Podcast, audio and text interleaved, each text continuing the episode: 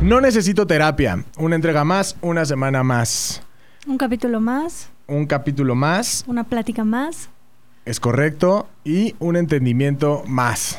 No sé si eso esté correcto. Pero bueno, un entendimiento más.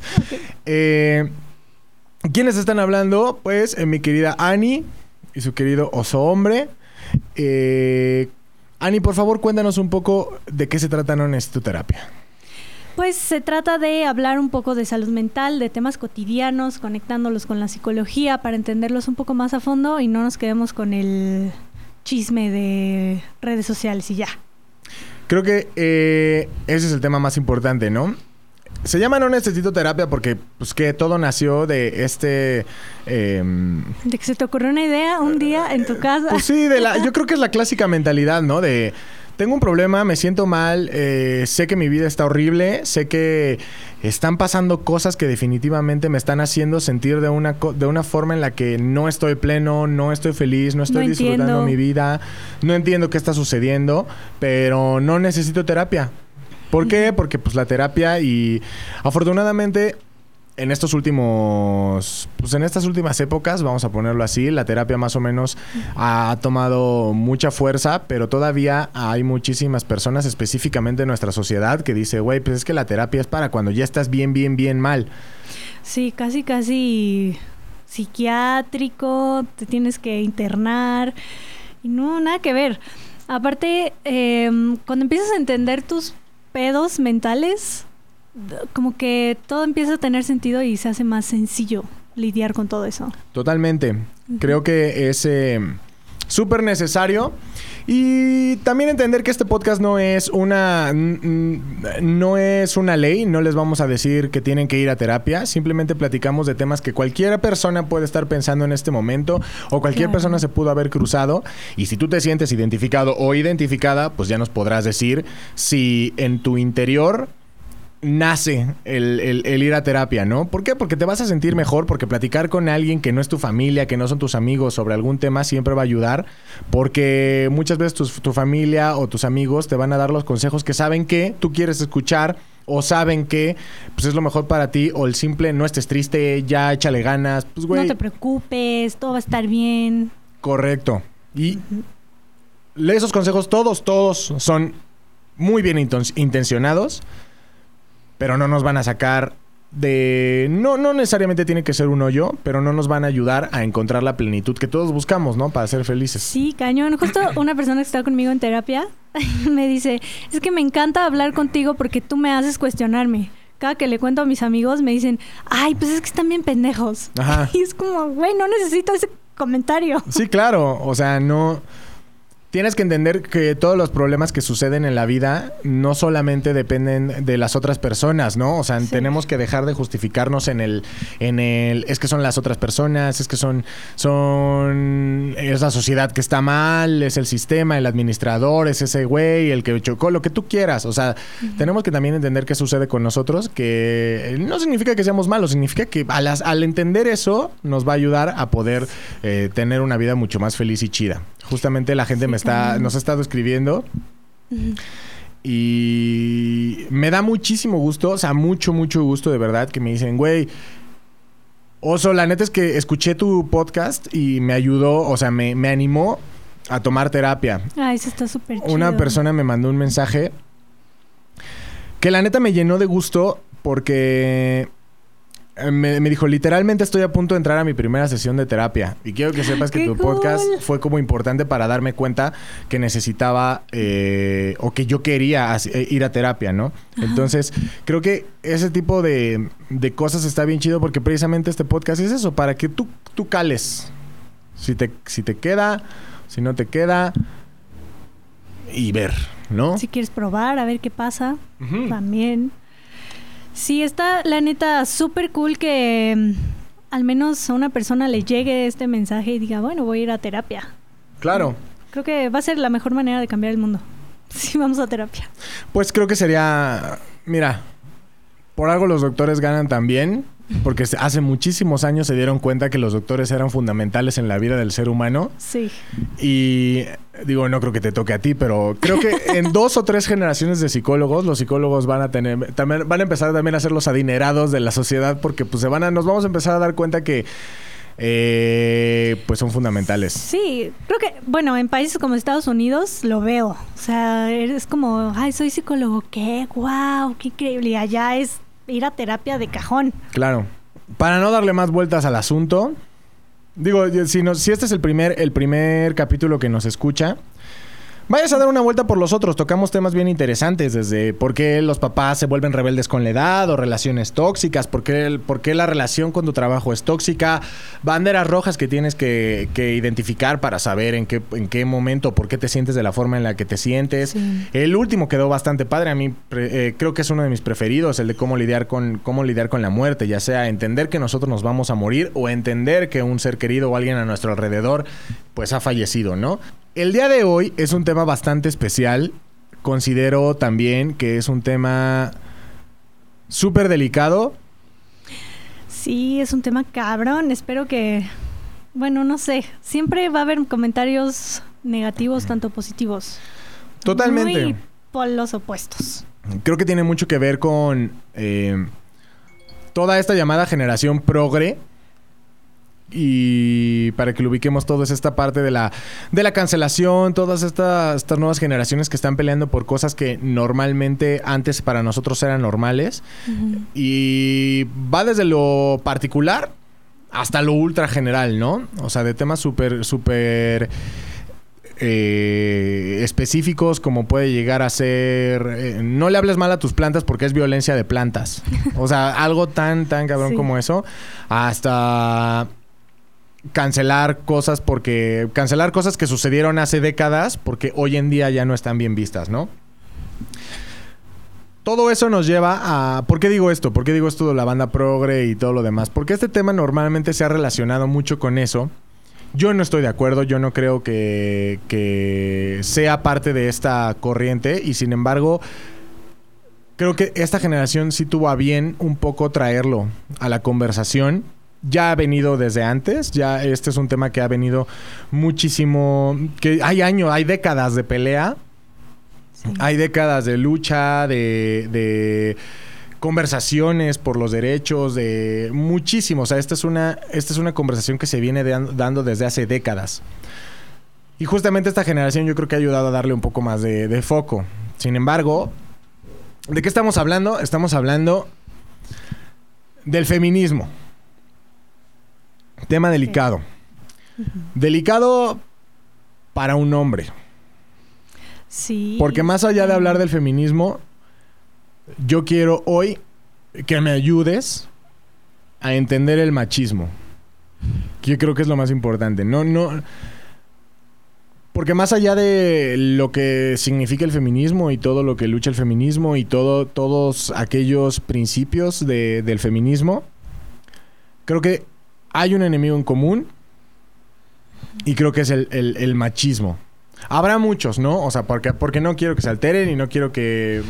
Porque evidentemente, por supuesto, yo, yo he tratado como de estudiar, de educarme, de lo que tú quieras, pero al final no tengo como toda esa gama de opciones. Yo quiero hablar específicamente de la posición que a mí me toca. ¿Qué posición me toca? Yo soy hombre.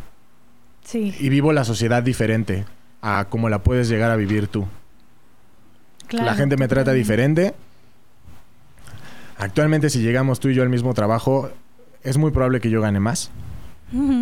Eh, la preocupación por viajar de noche o por ir en un barrio peligroso o...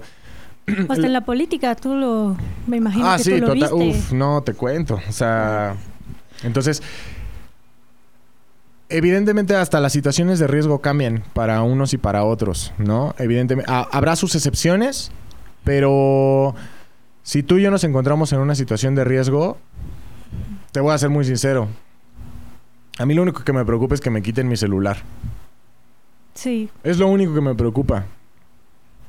Y hasta cuando he sentido miedo en la calle, cuando he sentido miedo caminando en la calle, Temes por tu celular. Pues me pongo a pensar, puta, pues ya, si me chingan ahorita, lo único, bueno, a ver, y, me lo, y lo he puesto a pensar, ¿eh? O sea, de ir caminando en una calle súper oscura o saber o sentirme en riesgo y decir, ¿qué pasaría si me quitan mi celular ahorita?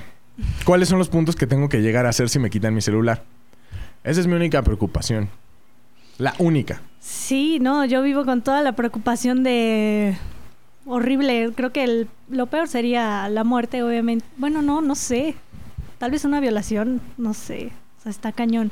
Creo que al menos yo podría hablar desde un punto en el que en un lugar muy, muy privilegiado, que no he, sufrido abuso de sexual, eh, estando en consultorio, en las consultas, no tienes idea la cantidad de mujeres que han sufrido esto. Claro.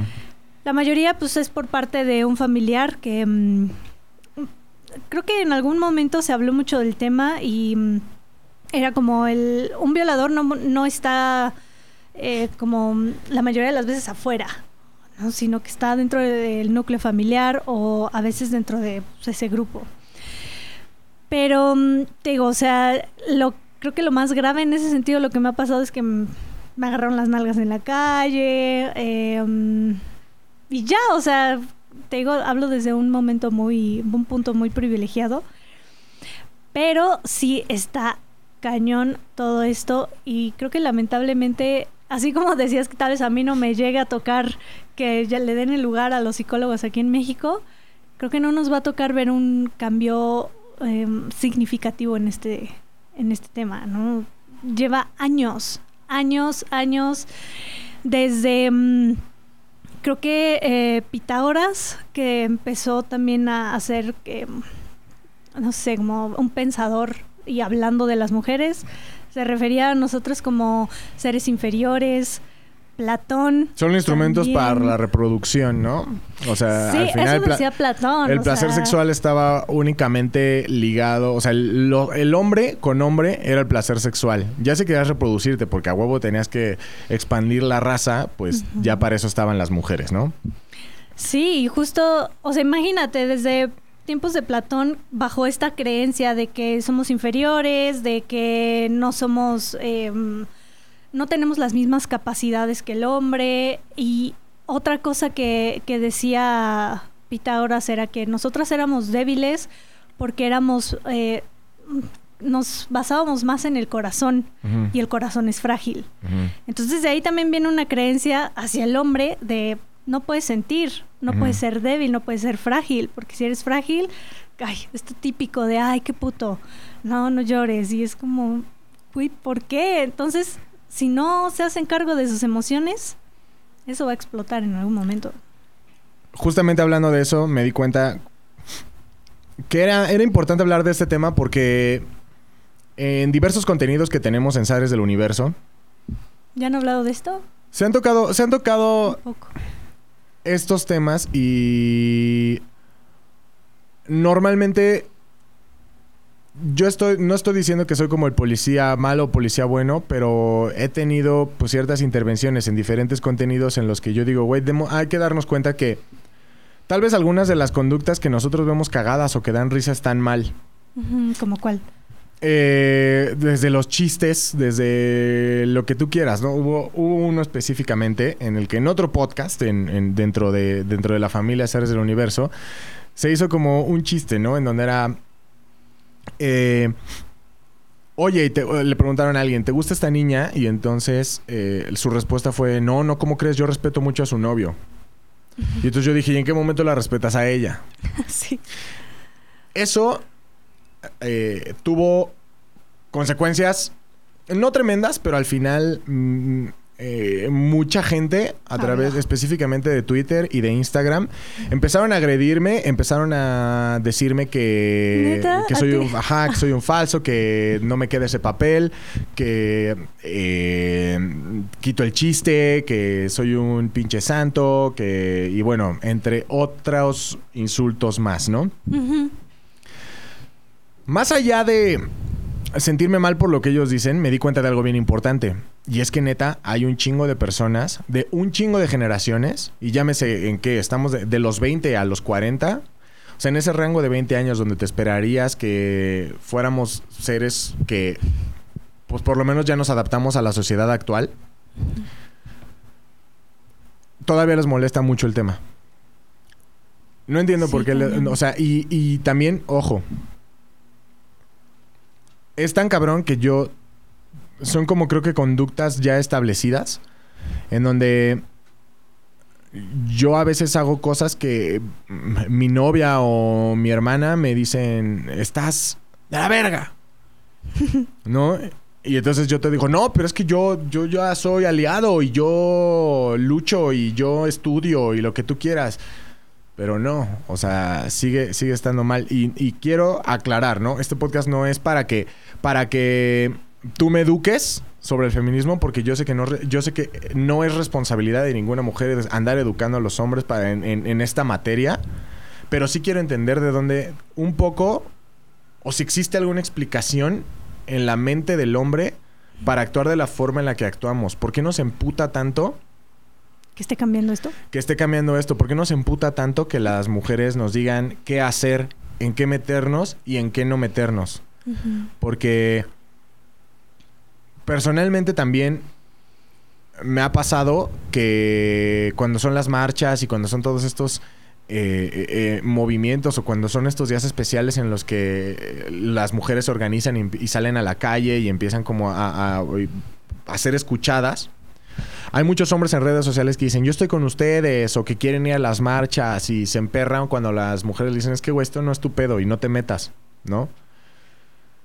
Y se enojan, Y ¿no? está al otro lado, de por qué están marchando. Me acuerdo, puse una publicación del Día de la Mujer y mm, hablé un poco como del abuso sexual y un hombre me comenta, pero nosotros también eh, hemos sido o, o podemos ser víctimas de abuso, ¿por qué no nos incluyen?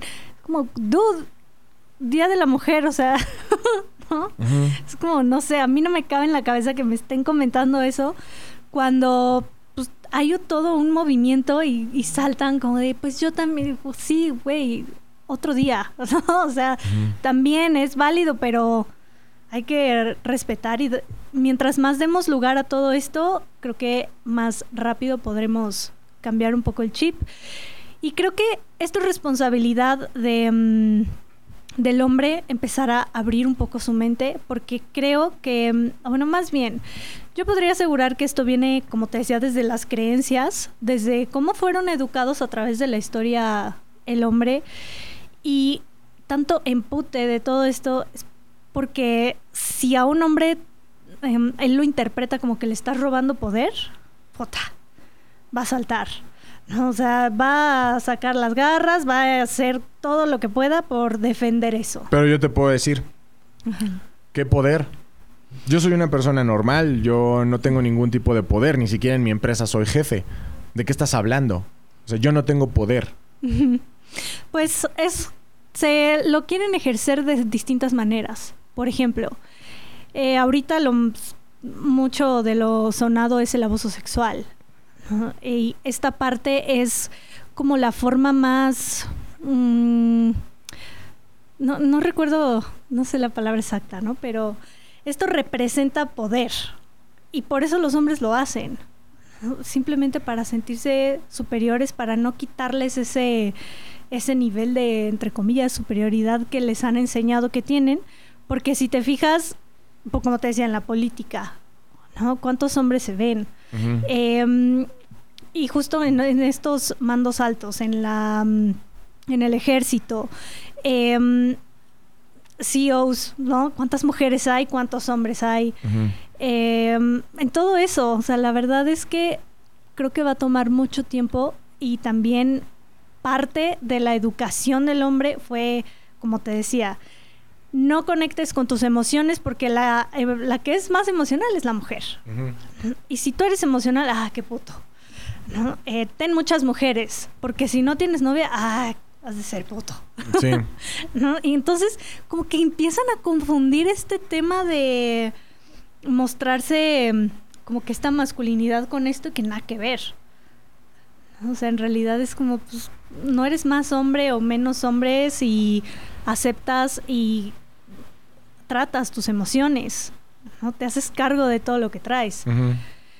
Porque también creo que mucho se da de que un hombre inseguro puede ser muy peligroso en el sentido de violencia con la mujer, ¿no? Con su pareja. Pero yo te puedo decir, o sea, te puedo decir, güey, yo no soy inseguro. ¿De qué voy a estar inseguro? O sea, al final soy un hombre que trabaja, sé lo cabrón que soy, cualquier güey que llega yo le rompo su madre, este, las personas me consideran inteligente, desde que tengo uso de razón he sido una persona respetable en la sociedad, este... ¿De qué hablas? O sea, yo no, o sea, yo no puedo estar inseguro, no, no tengo idea de lo que estás hablando y de hecho lo que estás diciendo se me hace un idiota es porque al final, ¿de qué hablas? ¿Qué, inseguridad? Si los hechos, los hechos te están demostrando que soy una persona que no tiene cabida a ser inseguro porque, pues, la vida me ha demostrado que pues, a, a esfuerzo, sudor, lo que tú quieras, pues soy una persona íntegra. No entiendo por qué tendría que estar inseguro. ¿Por qué dices que soy inseguro? Sí, también porque tendrías que demostrar todo eso o de alguna forma ese poder con todas esas cosas que has logrado, ¿no? O sea, tus logros también, sí, chido, pero pues, no te dan esa seguridad. O sea, ¿por qué, digamos, este caso sonado, ¿quién fue el CEO de Amazon México? Algo así, ajá. Algo de Amazon México. Ajá. O sea, ¿por qué si tanto poder y tanto Em, inteligencia, también todo lo que acabas de describir, ¿por qué entonces mató a su esposa?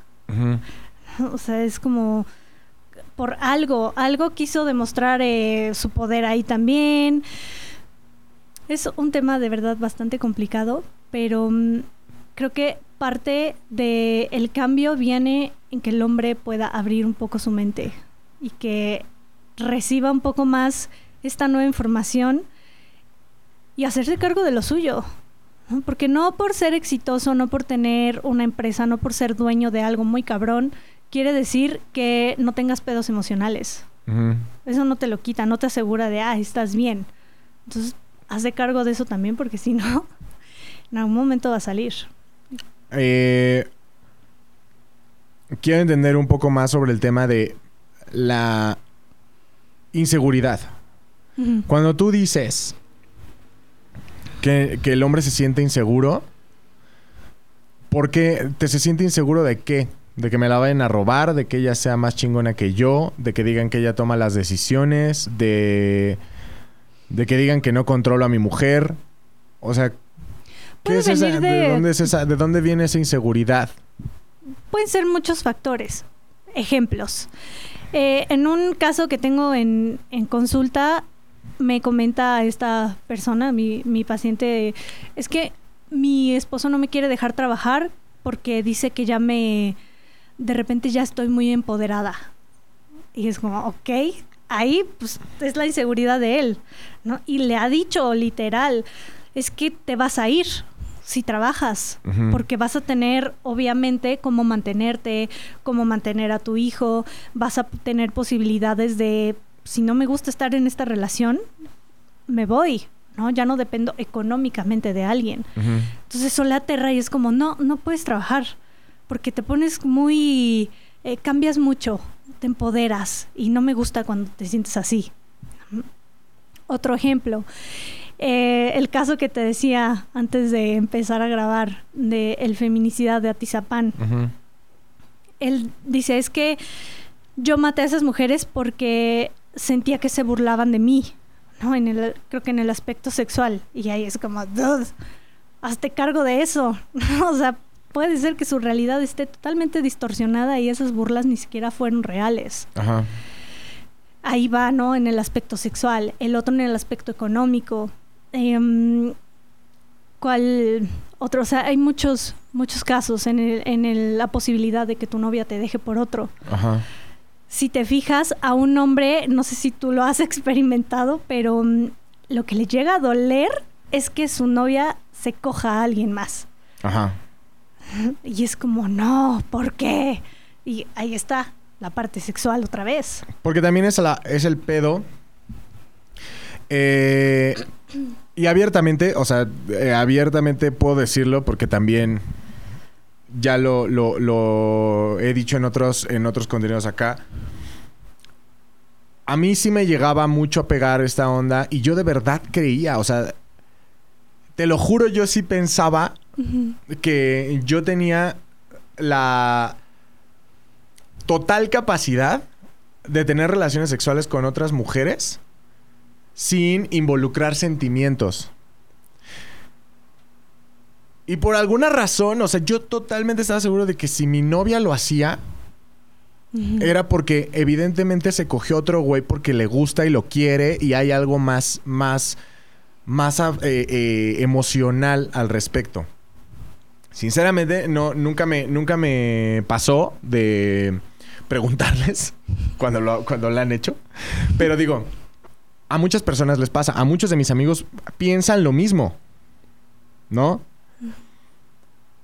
Pero es algo que de verdad yo siento. O sea, yo sí digo, para mí es súper fácil agarrar y decir, a ver, eh, yo sé que tengo una pareja y que la relación emocional está bien chida y yo sé que es como eh, esa famosa frase, ¿no? Es la catedral y yo sé que ahí ah, es mi vida y yo sé que emocionalmente hay una conexión, eh, mentalmente hay una conexión, sexualmente hay una conexión y entonces yo estoy totalmente seguro de eso y mi mente puede perfectamente dividir el hecho de decir, güey, pues voy a tener sexo con otra persona sin ningún tipo de atadura y por muchísimo, muchísimo tiempo, mucho tiempo, estuve seguro de que una mujer no era capaz de hacer eso, por lo menos no las mujeres con las que yo estaba en ese momento. Entonces es que no, o sea, te conozco, te conozco, pues claro, o sea, coges conmigo, yo sé cómo coges. Y entonces yo sé que es un pedo más emocional. Entonces, por supuesto, el día que tú vayas y te vayas a coger a otro güey, tú no tienes la misma capacidad que yo para poder desenganchar las emociones del placer sexual. Y es algo que pasa muchísimo. Prácticamente no conozco así. No conozco a un hombre que piense lo contrario.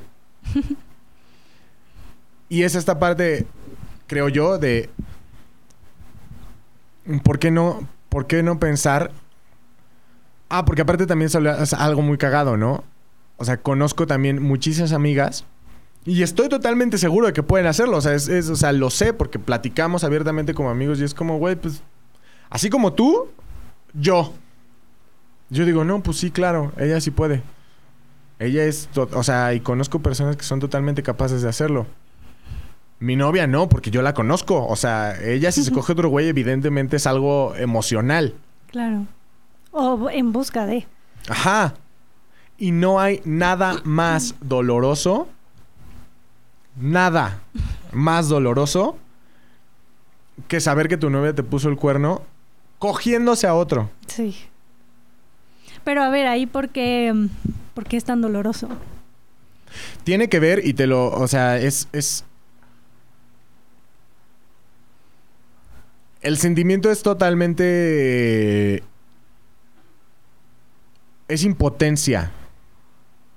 Más allá del dolor, de decir, era una persona con la que yo veía mi vida, era una persona que al final traicionó la confianza y ya no puedo saber si voy a confiar en ella. Eh, teníamos un proyecto de vida y de pronto ese proyecto de vida desapareció por esta acción. No, eso no me pegaba. eso vale madre. Eso no me pegaba en lo absoluto. O sea, a mí lo que me pegaba era todo lo que sucedía a mi alrededor. Era esto quiere decir que todas las veces que fui con tus amigos, todos me estaban viendo la cara de pendejo porque todos ellos sabían. Y yo era el único en un lugar que estaba haciendo el ridículo. Por el solo hecho de estar contigo, de acompañarte como tu pareja, yo quedaba como un pendejo porque en cuanto llegaba al cuarto, todos decían, ay, güey, pobre pendejo, tu novia se está cogiendo otro güey. O sea, e, e, eso era una de las cosas. Luego eh, la parte de decir cabrón, pero solo teníamos sexo tú y yo, como pareja, o sea, era algo exclusivo. Aunque yo no lo viera así, o sea, aunque yo no fuera exclusivo. o sea, estoy hablando, esto habla de que yo en la adolescencia era una mierda, ¿no? Pero, o sea, aunque yo fuera, aunque yo en mi mente no fuera exclusivo, lo que dolía era Cabrón, esto que estamos viviendo, tú lo viviste con alguien más, te atreviste a desnudarte con alguien más, te atreviste a compartirle eso tan íntimo a alguien más que solo lo hacías conmigo. o sea, ¿qué pedo? Eso es a mí lo que me, lo que me pegaba más. Sí, lo del proyecto de vida y todo eso ya duele después, ¿no? Pero... Sí, es, en el momento vale madres. Ajá, lo que Sin te embargo, la mujer es lo que, lo que nos pega. ¿No? O sea, de, ay, tu ex ya se está cogiendo a alguien más o tu güey se está cogiendo a alguien más. Es como, ¿de qué?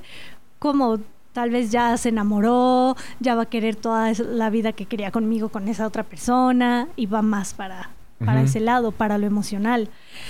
Si te fijas, em, el hombre también de repente se rige un poco más por todos estos impulsos primitivos. Sí. ¿no? Por lo sexual, por el dominio, por el eh, casi casi territorio, ¿no? La propiedad, que a veces creen que la mujer es de su propiedad. Y mm, creo que aquí lo peligroso es las mujeres que todavía piensan de esa manera Sí. y justifican muchas de las eh, l- las acciones violentas. Hace poquito puse una mm, publicación de creencias falsas sobre el amor.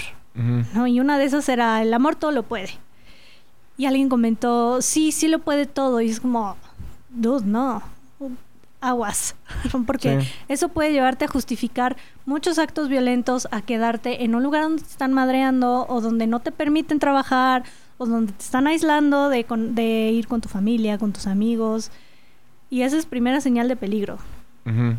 Como que mm, te empiezan a aislar, ¿no? De justo con este mismo caso era, no, no, no hay que ir a ver a tu familia, porque no, qué flojera, no, ni le importas a tu familia, ¿no? Y les empiezan a meter ese chip y al final la mujer queda aislada, ¿no? Y entonces es como, pues, aunque me pegue, aunque me haga lo que sea, no tengo a dónde ir, no tengo cómo moverme, no tengo, o sea, realmente literal dependen del otro. Entonces es ahí cuando hay que cambiar un poco ese chip y mm, que el hombre se haga cargo de lo suyo. ¿no? O sea, es- al final si te dejan y en tu jeta se cogen a otro vato, creo que ahí viene mucho de la educación del hombre de esto no tiene que ver conmigo, también habla de ella. Sí. ¿no? O sea, si una persona decide ponerte el cuerno, no es tu pedo, que muchas veces lo, lo, lo transportan hacia es mi pedo. Yo hice algo y por eso se fue, o yo hice algo y por eso está con alguien más, o yo a mí me falta algo y por algo, Ajá. ¿no? Y el hombre es como, ah, pues me está ganando, o tiene algo más cabrón que yo, o mm, Sí, es como uno de mis mejores amigos dice, eh, toda pelea de hombres entre ego o física se ve tan pendeja como un como como unos venados chocando cornamentas y atorándose, ¿sabes? Es eh, pero sí, al final es eso, ¿no? sí, Hay, hay una cuestión que quiero, a ver, déjame elaborarlo lo más claro posible. Uno de los argumentos que normalmente, eh, bueno, hasta yo lo he usado, es, ¿cómo voy a ser machista si yo tengo 14 hermanas, las que tú quieras, una, dos, tres, mil hermanas y una madre? Y ellas las trato bien. ¿Cómo me vas a decir machista? Si yo fuera machista me las madrearía. Si yo fuera machista, le, las obligaría a lavar los platos. Si yo fuera machista, este no las trataría de la forma en las que yo en las que yo las trato. Tengo hijas. ¿Cómo voy a ser machista si tengo hijas? Ese es un argumento válido porque al final su lógica, o sea, la lógica del argumento no sé qué tan bien o mal esté o no sé si tiene una una cuestión un poco más interna en el sentido de por ejemplo, yo cuando una de las cosas que yo hablaba en terapia hace tiempo era que a mí me gustaban mm, o sea, mi, mi obsesión por, por las mujeres era mucha, ¿no? Entonces yo decía, es que me gustan mucho las mujeres y no me puedo detener y tengo una pareja y no puedo, o sea, por más, aunque yo me diga, güey, siente por lo menos tantita culpa de no, de no ser fiel o siéntete mal. No podía, o sea, simplemente mi interior me decía, güey, está bien. Y lo que me gustaba era eso, ligar y estar, no sé, suena horrible, ¿no? Pero al final era como coleccionar experiencias con diferentes, con diferentes mujeres. Aquí, todo consensuado, ¿no? Por supuesto, o sea, nada... Sí. Y de pronto, mi terapeuta me dijo, es muy probable, por todo lo que me dices, que tu relación con tu madre no haya sido la mejor. Automáticamente pues, puse a la defensiva y dije, ¿cómo? ¿Estás diciendo que, o sea, que mis impulsos sexuales están ligados de alguna forma a mi madre? O sea, ¿qué te pasa, güey? Y me dijo, sí. O sea, por más raro que parezca, la relación que tuviste con tu madre tiene mucho que ver con tu relación con todas las mujeres en el planeta, güey. Y eso me dejó impactado porque sí, al final, digo, yo no tuve una relación horrible con mi madre, ¿no? Sin embargo, nunca fue la más cercana, nunca fue la más apegada, nunca tuve una relación, yo creo, normal, madre-hijo. Siempre tuvimos muchísimas fricciones, siempre tuvimos... Eh, fue muy problemática y caótica. No en, una, en un mal ambiente, pero al final nunca pudimos tener como una estabilidad emocional constante hasta que ya después o sea, crecí y todo, ¿no? Sí. Pero sí tenía sentido. O sea, mi relación con mi madre nunca estuvo bien establecida y nunca fue como un, un gran. O sea, nunca estuvo. Nunca fue en paz. Y creo yo, no sé si esté ligado también al hecho de pues güey, si me llevo bien con todas las mujeres de mi familia y respeto a todas las mujeres de mi familia y fui criado entre mujeres, ¿cómo puedes decir que a otras mujeres las voy a tratar mal? Creo que es un argumento muy usado. Sí. Pero al final, no sé, por eso lo pregunto, tú me podrás dar una mejor explicación. ¿Tiene que ver con nuestra relación con las mujeres de nuestra familia? O sea, ¿tiene sentido lo que dicen el argumento? Si trato bien a las mujeres de mi familia, trato bien a las mujeres en el exterior. Pues creo que tiene que ver con el aprendizaje, por cómo fuiste, bajo qué mm, normas, digamos, fuiste criado. Desde que nacemos estamos en constante aprendizaje. Todo el tiempo estamos aprendiendo. Y creo que desde ahí viene el punto de por ejemplo, lo que te hace ser un buen niño o una buena niña, ¿no? Del comportamiento. Em, muchos de los como clasificar muy bien el esto es de niños, esto es de niñas. El fútbol, ah no, esto es para niños. Las Barbies, ah, esto es de niñas. Los colores. Y todo lleva, o sea, eso puede llegar a fomentar a justo el eh, un poco de racismo en el caso de bajo qué aprendizaje estuviste criado. Em, igual, el trato de hombre-mujer. Ahora, hay casos en los que sí, un hombre es criado con una mujer, ¿no? Madre soltera y tiene hermanas y es el único hombre en la casa. Todo depende de la educación. Sí, hay teorías de psicología que se se basan mucho en cómo es tu relación con tu madre, cómo es tu relación con tu padre, y eso puede afectar. Y yo no descarto ninguna de esas teorías porque mm, creo que se enfocaría un poco más en el psicoanálisis y me encanta y respeto mucho el psicoanálisis, pero lo que vemos en lo cognitivo-conductual justo es el aprendizaje. ¿Qué aprendiste? ¿Qué, mm, también qué recompensa, qué beneficio te da o te daba en ese tiempo estar con muchas mujeres? Algo tenías que te beneficiaba emocionalmente o mm, pues, el placer físico. Y me imagino que también llega el punto en el que te lo aplauden. No es wow, wow, no mames. Porque yo lo veo con mis amigos. Y el típico amigo que anda con una, con otra y sale con tres al mismo tiempo y es como, wow, eres un cabrón. Y es como de, mm, ¿qué tiene cabrón eso? o sea, ¿en qué momento eso es algo que festejar? es un logro increíble. Y te digo, todo depende de bajo qué mirada fuiste criado. Por ejemplo, mi novio, eh, él creció con sus papás, ¿no? O sea, no, nunca se separaron, tiene una hermana, pero su papá marca mucho el respeta a las mujeres. No es el respeta a tu hermana, no es el respeta a tu mamá, es a las mujeres en general. Y él justo me dice que él lo veía con su papá. O sea, todas las mujeres era como súper eh, educado, las, las consideraba, o sea, hasta la fecha, ¿no? Es como muy, muy respetuoso con todo ese tema. Y él creció bajo ese pensamiento. Sí. Ahora, creo que no, no, no tiene lógica el decir, pues como yo tengo hermana, voy a ser, eh, voy a estar en pro del feminismo. No, no. O sea, puedes tratar bien a tu hermana, pero Y las demás mujeres, creo que si esa regla fuera general, ahí sí. O sea, no es mi hermana, son todas. Claro. Que no, digamos, no está chido de si le pasa a mi hermana, ahí sí salto. Pero si le pasa a mi vecina, ay, qué mal pedo, ni modo. Sí. Entonces creo que hay que llevar la regla a lo general. Te repito, no es tu hermana, no es tu mamá, son todas. Desde el punto de vista de la mente, ¿por qué nos cuesta tanto trabajo entender que eh, podemos tener el mismo tipo de conductas y pensamientos? Me refiero a, volviendo al caso, ¿no? Tengo muchas amigas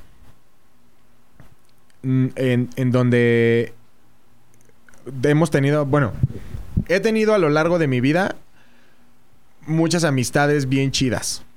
Y entonces ha llegado un punto en el que pues, yo decía, güey, pues está bien chido vernos y tener como una amistad, no tener nada de apego emocional, pero al mismo tiempo tener como esta conexión sexual, ¿no?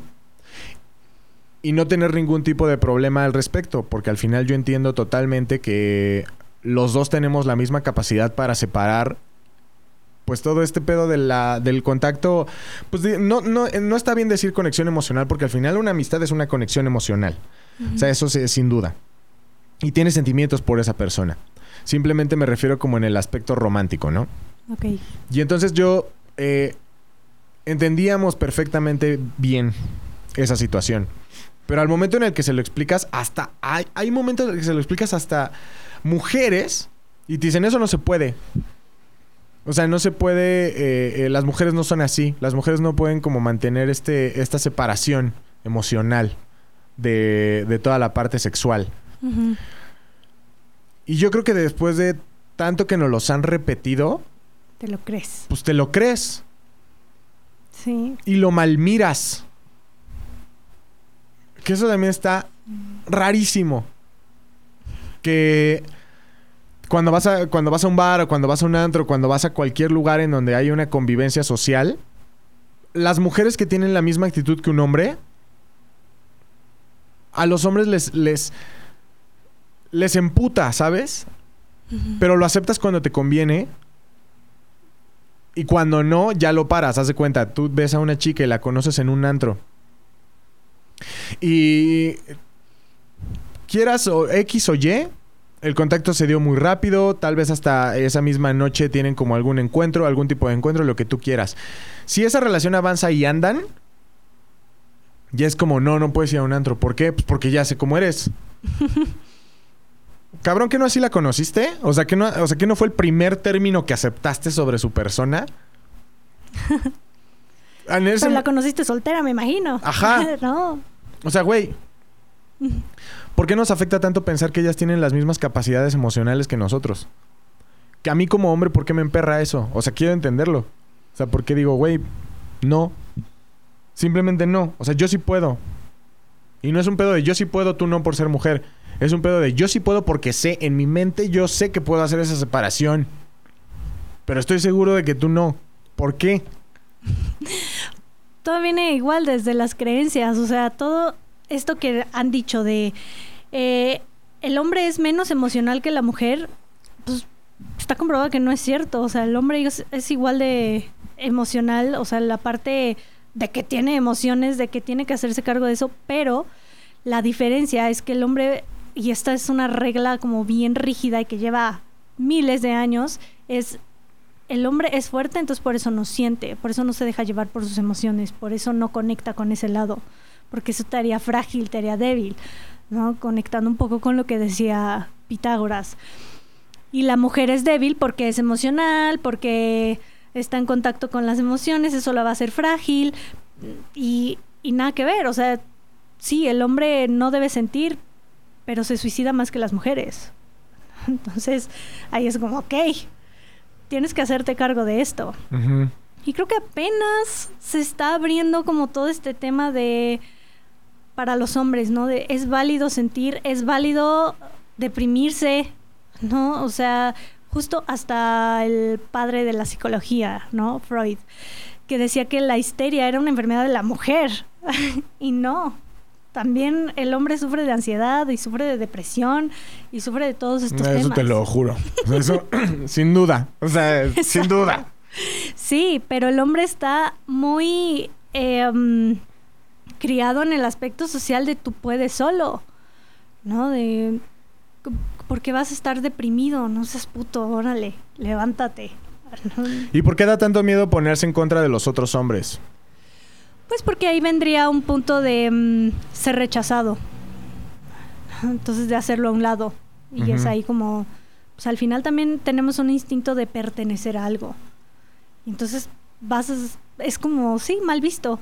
Vas a ser rechazado y ahí es cuando, no, pues yo quiero pertenecer acá. Porque también pasa que te das cuenta que hay cosas que están mal y te callas y no dices nada. Sí. Sí, por el miedo al rechazo. Y lo he visto en donde... Cabrón, tú sabes que las cosas están extremadamente mal y tú ves peleas de tus amigos con sus novias.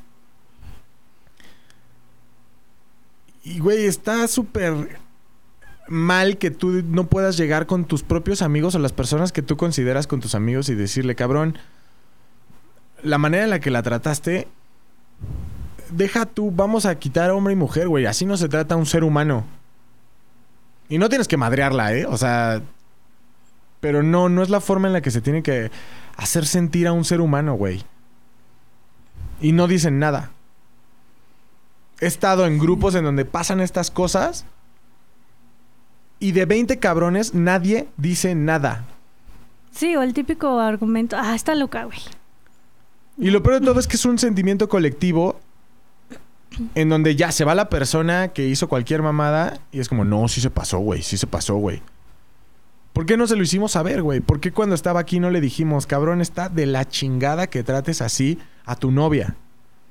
Sí, porque ir en contra de eso, digo, significaría rechazo o significaría que mm, no eres un buen hombre, entre comillas, o no cumples con este estos checks de hombre chido.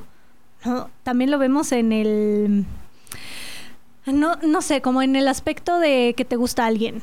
¿no? Si una mujer, por ejemplo, tú consideras una mujer fea, Sí. es como, ah, no. Y em, estas mujeres eh, que no. Es que no me gustaría usar la palabra inadecuada, ¿no? Pero digamos que con el hombre, si tiene un buen trabajo, si tiene estabilidad y tiene como este poder, es como, ah, sí, se va a poder ligar a la que sea. Y la mujer tiene que tener el estándar del cuerpo ideal, eh, tiene que verse como lo marca la sociedad que según tiene que ver para que pueda encontrar pareja. Si no, es mucho más difícil. No sé si te has dado cuenta, pero te digo, es como, ah, si tiene mucho dinero, puta hueva, va a tener la vieja que quiera. Ajá. No, si tiene poder, puta, también. Entonces también ahí se ve una división enorme. ¿No? Que la mujer tiene que machar en este eh, molde de que te dicta la sociedad. Sí. Algo que también emputa mucho a los hombres es el pedo de, güey, es que me estuvo acosando. Porque en un antro se me acercó y yo le dije que no y siguió insistiendo. Entonces es como, ay, cabrón. Entonces, si es feo, es acoso. Si es guapo, es coqueteo.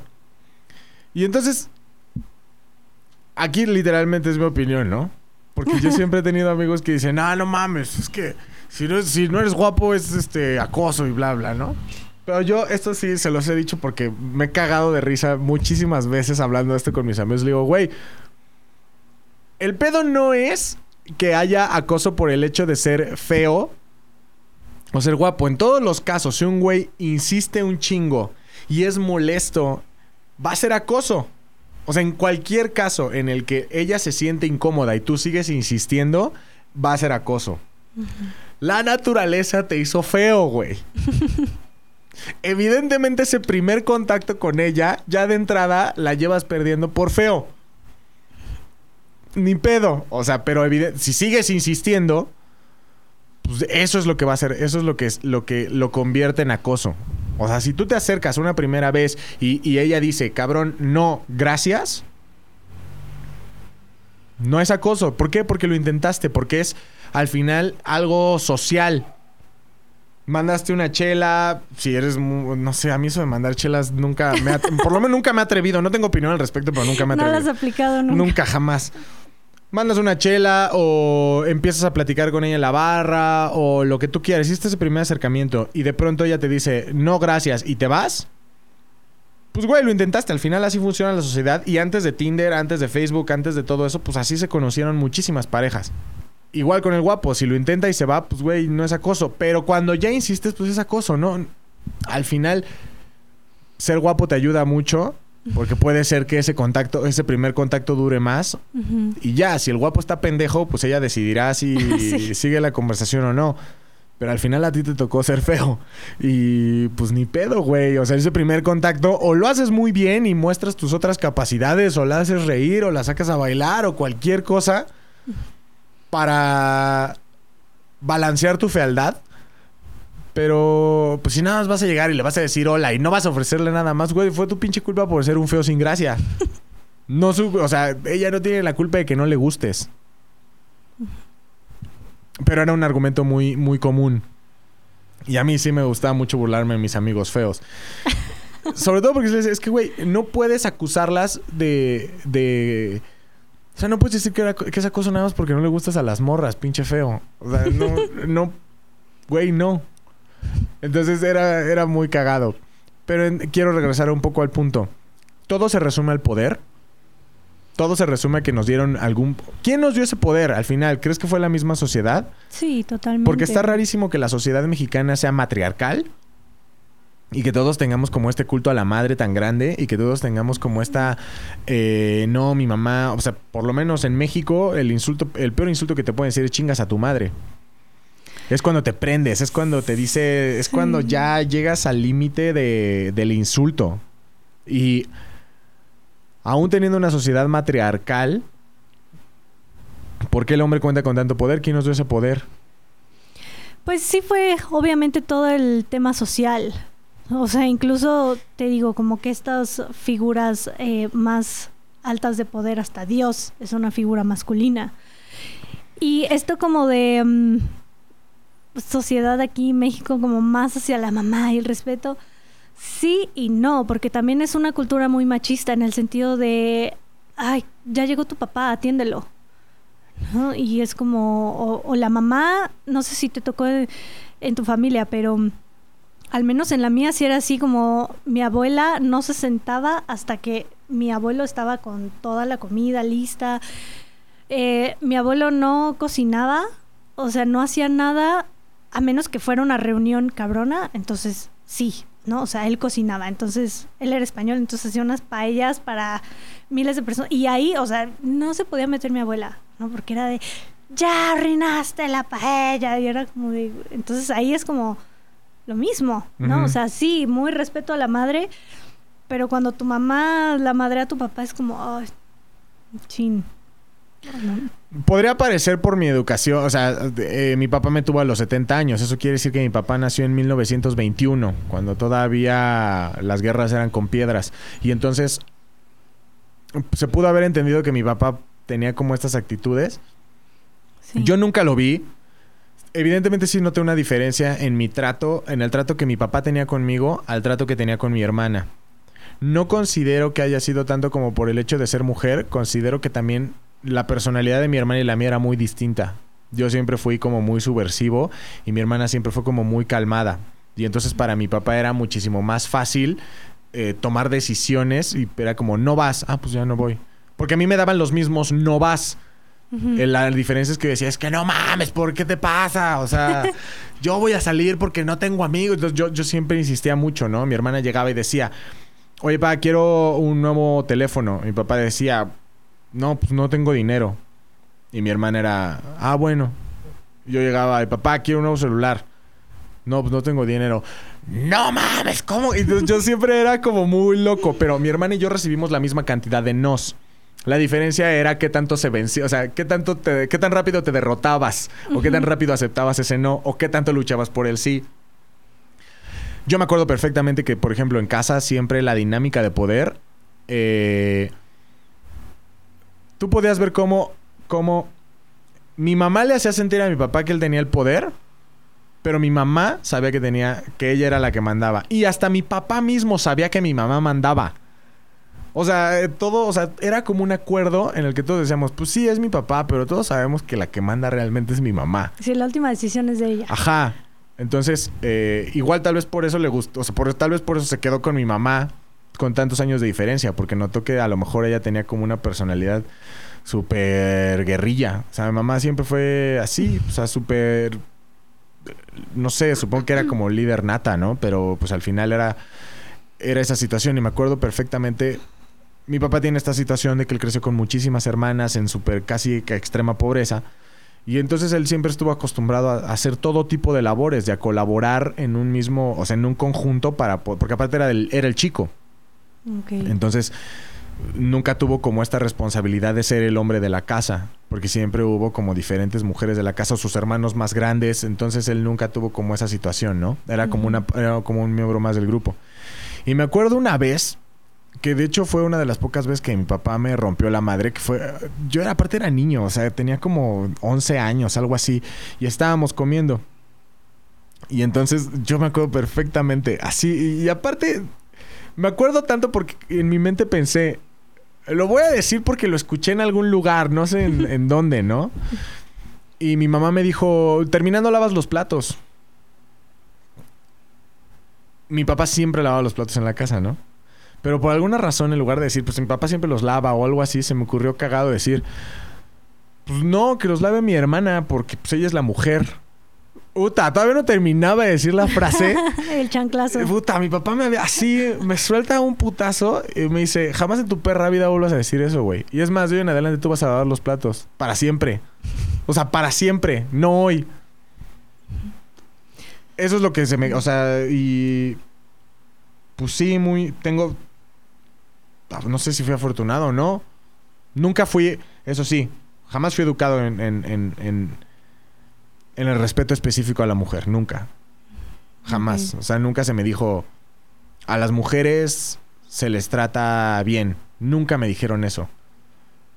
Pero nunca me dijeron, las mujeres tienen que hacer esto y tienen que hacer lo otro. A mí creo que me educaron como sé bueno con todos, güey. No seas culero con nadie. Nunca me dijeron, tienes que ser... Eh, las mujeres tienen ciertas acciones y tú tienes otras acciones. Nunca, jamás, jamás.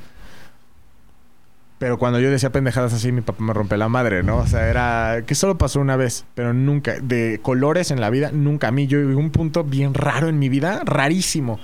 Que como que de los 15 a los 17, me vestía de rosa. Me gustaba un chingo el rosa con negro. No era emo, nunca fui emo, pero me gustaba un chingo el color rosa en mis playeras, en mis sudaderas. Me encantaba el color rosa en mis tenis. Nunca jamás hubo ningún tema, nunca, nunca, nunca. Sí, te digo, todo viene de la educación. También, pues en la adolescencia, ¿no? Cuando estás eh, formando tu personalidad y estás en la escuela y ahí estás en contacto con otro tipo de eh, de personas, o sea, que fueron criadas bajo otro tipo de cosas y ahí también es cuando puedes empezar a irte por ciertas, no sé, por ejemplo, el que te aplaudan de que traes muchas viejas. Puede ser ahí, tal vez no fue en sí en tu casa, pero también qué tanto tú te vas por, eh, por querer pertenecer a algo y que no te rechacen y, ah, pues sí, estoy de acuerdo. ¿no? El típico de, hay que levantarle la falda a las niñas, ah, sí, a huevo, ¿no? Como para pertenecer. Entonces, sí, todo viene eh, desde mi punto de vista, desde la educación. Y creo que algo que podríamos, por, con lo que podríamos combatir esto es, pues, que los hombres se hagan cargo de lo suyo, em, traten de abrir un poco más su mente que está siendo muy rígida, hay hombres que saltan así en cualquier momento de, ah, pinches feministas, Y es como, a ver, abre la mente, ponte a investigar, ponte a, si eso le pasara, si tienes mamá, si tienes hermana, alguien que quieras, si eso le pasara, ¿qué harías? ¿Por qué con esas personas sí? ¿Por qué con las en general no? Y también creo que parte de la mujer es que aprenda a cuidarse y a no justificar acciones. Porque es como, ay, no, es que estaba muy enojado y pues ni modo, se le fue la mano. Es como, no, salte de ahí. se le va a ir mil veces más. ¿No? Entonces, y si no, es como jugar esta, ¿cómo se llama esta madre? Roleta rusa. Sí. Entonces, creo que las mujeres también está en su responsabilidad aprender a, mm, a cuidarse y a trabajar en lo suyo. ¿no? Inseguridades también. Em, Entonces, creo que es parte de los dos. O sea, de todo lo que acabas de decir, yo me quedaría con dos puntos súper importantes que, Ajá. Que creo fundamental que los hombres aprendamos. Sí, Ni estén siquiera, abiertos ni siquiera aprender, sino empecemos a analizar sobre eso. sí, que estén abiertos, que no vayan con una mente rígida porque si lo van a analizar desde la negación, pues no va a haber aprendizaje. Sí, porque muchas veces, y a todos, a todos nos ha pasado, quien diga lo contrario, la neta es un pinche mentiroso. Pero el pedo de cuando quieres hablar y analizar estos temas, es como, a ver, a ver, dices eso, explícame, pero demuéstrame. Y si me demuestras, si me demuestras, cambio. Cabrón, pues entonces ya empezaste mal, güey. Sí, no vas a aprender nada. O sea, creo que tienes que llegar como desde un punto bien tranqui también a analizarte, porque creo que ese es el mayor problema. Cuando tú mismo empiezas a decir, yo estoy bien y quiero que me demuestres lo contrario, es cuando ya todo se fue a la chingada. Y no, ni siquiera está mal, o sea, yo no creo que te veas mal ni, ni, ni, ni, ni... Simplemente empieza a asimilar ni siquiera tienes que entender el feminismo, güey. O sea, eso es lo más importante y que se tiene que entender. No estamos diciendo que todos tenemos que entender el feminismo, pero sí entienden lo más humano. ¿Por qué te emputa que las otras personas, específicamente las mujeres, tengan las mismas libertades y posibilidades que tú, que tengan las mismas competencias, que tengan los mismos derechos en una relación, güey? ¿Por qué te emperraría que ella te ponga el cuerno y tú, y tú sí pones el cuerno? ¿Qué es eso? O sea, pero no digas, ay, güey, pues porque no mames. No, güey. O sea, dame un argumento no me lo des a mí, date a ti un argumento real de por qué a ti te está causando tanto conflicto el solo hecho o pensar que ella puede estar texteándose, mensajeándose con un güey y lo ves más grave que el hecho de que tú estés teniendo relaciones sexuales con otras personas. Sí. ¿Cómo es posible? ¿Por qué te afecta eso? ¿Por qué te sientes tan mal pensando que... ¿Por qué te sientes tan mal cuando una persona te dice, tú no puedes publicar sobre feminismo porque no, un hombre no puede ser feminista? ¿Por qué te emputa que te digan que tú no puedes ser feminista? ¿Por qué te encabrona tanto que te saquen de la conversación? ¿Por qué te emperra tanto no formar parte de algo? ¿Por qué cuando te dicen, güey, en la marcha no puedes estar hasta el frente? No mames, pues quieren apoyo y nos sacan a la chingada. Sí, güey. O sea, y antes de entender el movimiento, porque no te lo vamos a explicar aquí, porque aparte no es obligación explicártelo. ¿Por qué- pregúntate por qué te emputa tanto no estar enfrente de la marcha, por qué no está, o por qué te emperra tanto que cuando ellas te dicen no estés aquí, tú quieras estar y te enoje que, y te enoje que te saquen. Creo que eso es muy importante, en- entender de dónde viene nuestro enojo, entender de dónde viene esa molestia tan grande de decir, ¿por qué ellas, por qué me enoja que ellas quieran tener participación? ¿Por qué me enoja que las volteen a ver? ¿Por qué me enoja? Y ser humilde a la hora de hacerlo, porque también se vale que tú digas, no, es que eso a mí no me enoja, güey, pues no, no se lo digas a nadie, no estás quedando en ridículo con, con la gente. Entiéndelo tú primero, desde una forma bien interna. ¿Por qué? ¿Por qué te causa esa molestia de decir, "Pues, pinches viejas están destruyendo monumentos, pinches viejas... pe-". ¿Por qué te enoja, güey? Y justo el enojo viene de mm, percibir algo como injusto o eh, percibir que algo o alguien está bloqueando tus metas. Entonces, pues ahí es como, ¿qué cosa estaríamos bloqueando nosotros si nos metemos más hacia la política, hacia estos em, puestos más elevados? Tiene mucho que ver, creo, también la mente del hombre y el papel que nosotros normalmente jugamos y cómo se nos ha tratado toda la vida. Y entender que en este punto ya no puede ser así. O sea, cuando nosotros queremos publicar cosas el Día de la Mujer, güey, entiende que la mejor forma en la que puedes ayudar, no solo ahorita, sino siempre es callándote la boca, güey. O sea, no tienes que gritar que las apoyas, no tienes que... El mejor apoyo que puedes hacer es simplemente actuar como un ser humano normal alrededor de ellas. Y no te enojes cuando te digan, güey, el Día de la Mujer no nos felicites y digas, oh, pues lo estoy apoyando, pinches viejas, nadie las entiende.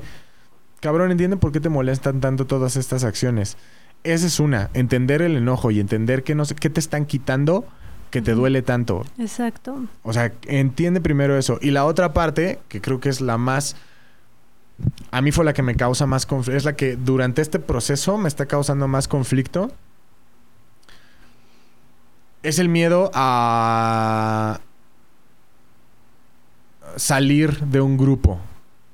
No estoy hablando, eh, estoy hablando de, de, de, tus amigos, de a lo mejor la familia, de cualquier tipo de situación así, ¿no? Cuando tú te empiezas a dar cuenta de esto, cuando tú empiezas como a ser consciente de tus acciones y estás empezando como a querer crear un cambio en ti, te vas dando cuenta de las conductas de los demás. Y entonces cuando eso sucede, te da en algunos casos te sientes muy inseguro de externarlo hacia con tus amigos. Porque te das cuenta de que no lo van a tomar bien, que te van a sacar del grupo. En mi caso es, o sea, yo digo cualquier, cualquier cosa, cualquier cosa. Y al instante, mi Twitter y mi Instagram están llenos de mentadas de madre, diciéndome que estoy por la verga, que eh, simplemente quiero llamar la atención. Literalmente recibo mil mensajes, mil diciéndome, no te las vas a coger. ¿Por qué piensas que esta actitud es para cogérmelas? O sea, ¿por qué sí. piensas? O sea, ¿qué pedo? Y entonces externar, uh -huh. y yo ese te puedo decir, soy el mejor ejemplo, porque yo he externado, mis ideas he marcado cuando creo que alguien está... De, obviamente no soy una autoridad, pero cada que yo, eh, desde mi perspectiva, digo, güey, lo que acabas de decir es una mamada, lo digo. Y de gente que ni conozco recibo mentadas de madre por hacerlo. Y vas a seguir recibiéndolas. Y eso es en una gran escala, por decirlo así, porque quieras o no, a nosotros nos escuchan algunas personas y entonces eso es lo que me da un poco más de apertura, pero eso también sucede en los en los en los en los grupos súper pequeñitos de tus cuatro amigos. Y tú sabes que un güey le está cagando y no se lo dices porque al final tienes miedo de que dejen de ser tus amigos.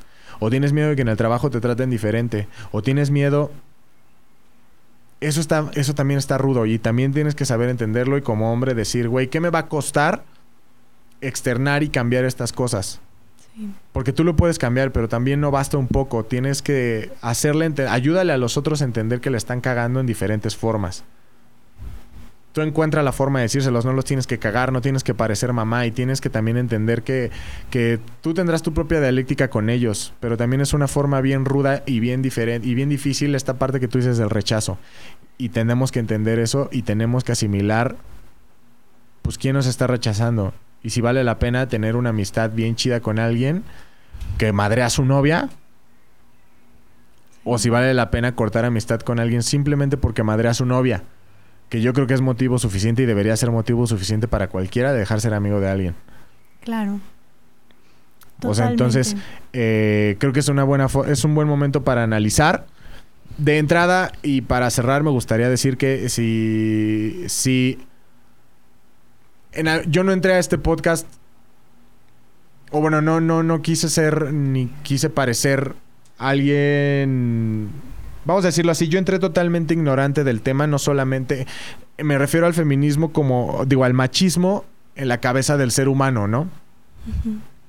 Si en algún momento la cagué, usted piensa diferente, que viene que a través de la cultura o de algún tipo de información que usted tenga muchísimo más desarrollada, eh, yo no le pido una disculpa, yo me, yo me fui ahorita al pedo de por qué los hombres piensan como pensamos.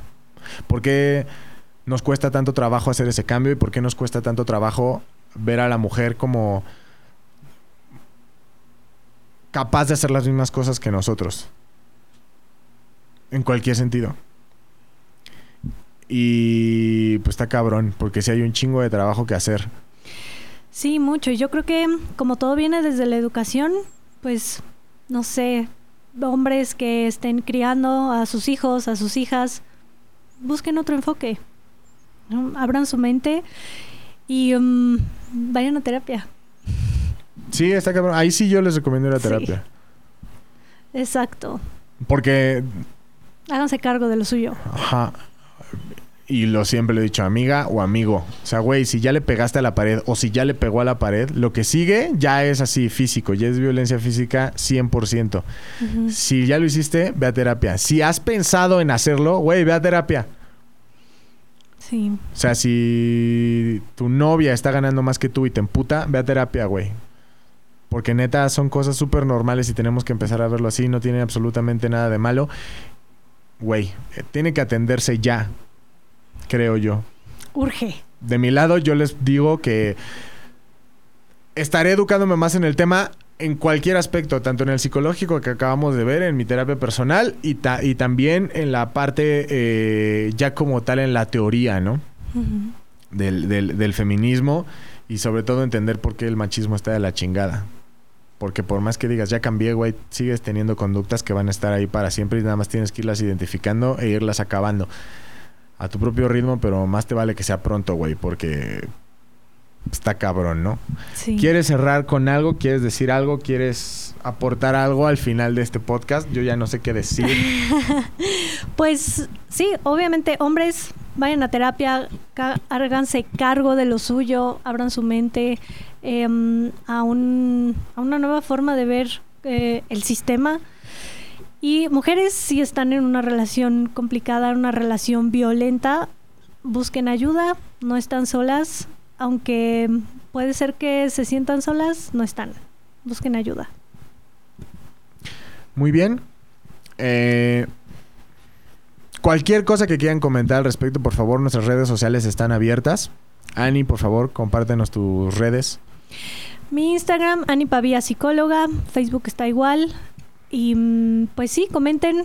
A ver, tengo miedo de los comentarios. Va a estar bueno. Existe la posibilidad de que lo hayamos Sí. hecho mal, existe la posibilidad de que hayamos tocado algunos puntos positivos. Al final, eh, de eso se trata. Así es. Eh, a mí me pueden escribir en arroba el oso hombre. Afortunadamente creo que las personas que me siguen en este podcast están como más en el mood en el que quiero estar y no tanto como en la en, en- en los otros medios en los que les encanta mentarme la madre. Sin embargo, si usted así decide hacerlo, hágalo. Eh, lo voy a ignorar de todos modos. Si es un comentario positivo, ustedes saben, todos aquellos, todos los que me mandan un mensaje sobre el, sobre el podcast, que me mandan comentarios, que me ofrecen temas, que hágalo. O sea, estamos en una conversación constante. Y arroba en los hombres. Siga las redes de ZWMX. Y pues nada, nos vemos la próxima semana eh, Con un nuevo tema. con un nuevo tema. Eh, trae- vamos, vámonos más divertidones. Vámonos más divertidones. Este, este merecía seriedad. sí. La próxima semana hay que aflojar la válvula. Yo digo que nos vayamos por algo más flojito. Este, pero bueno, Va. Ani, eso es todo. Nos vemos la próxima semana. Eh, no necesito terapia. Bye.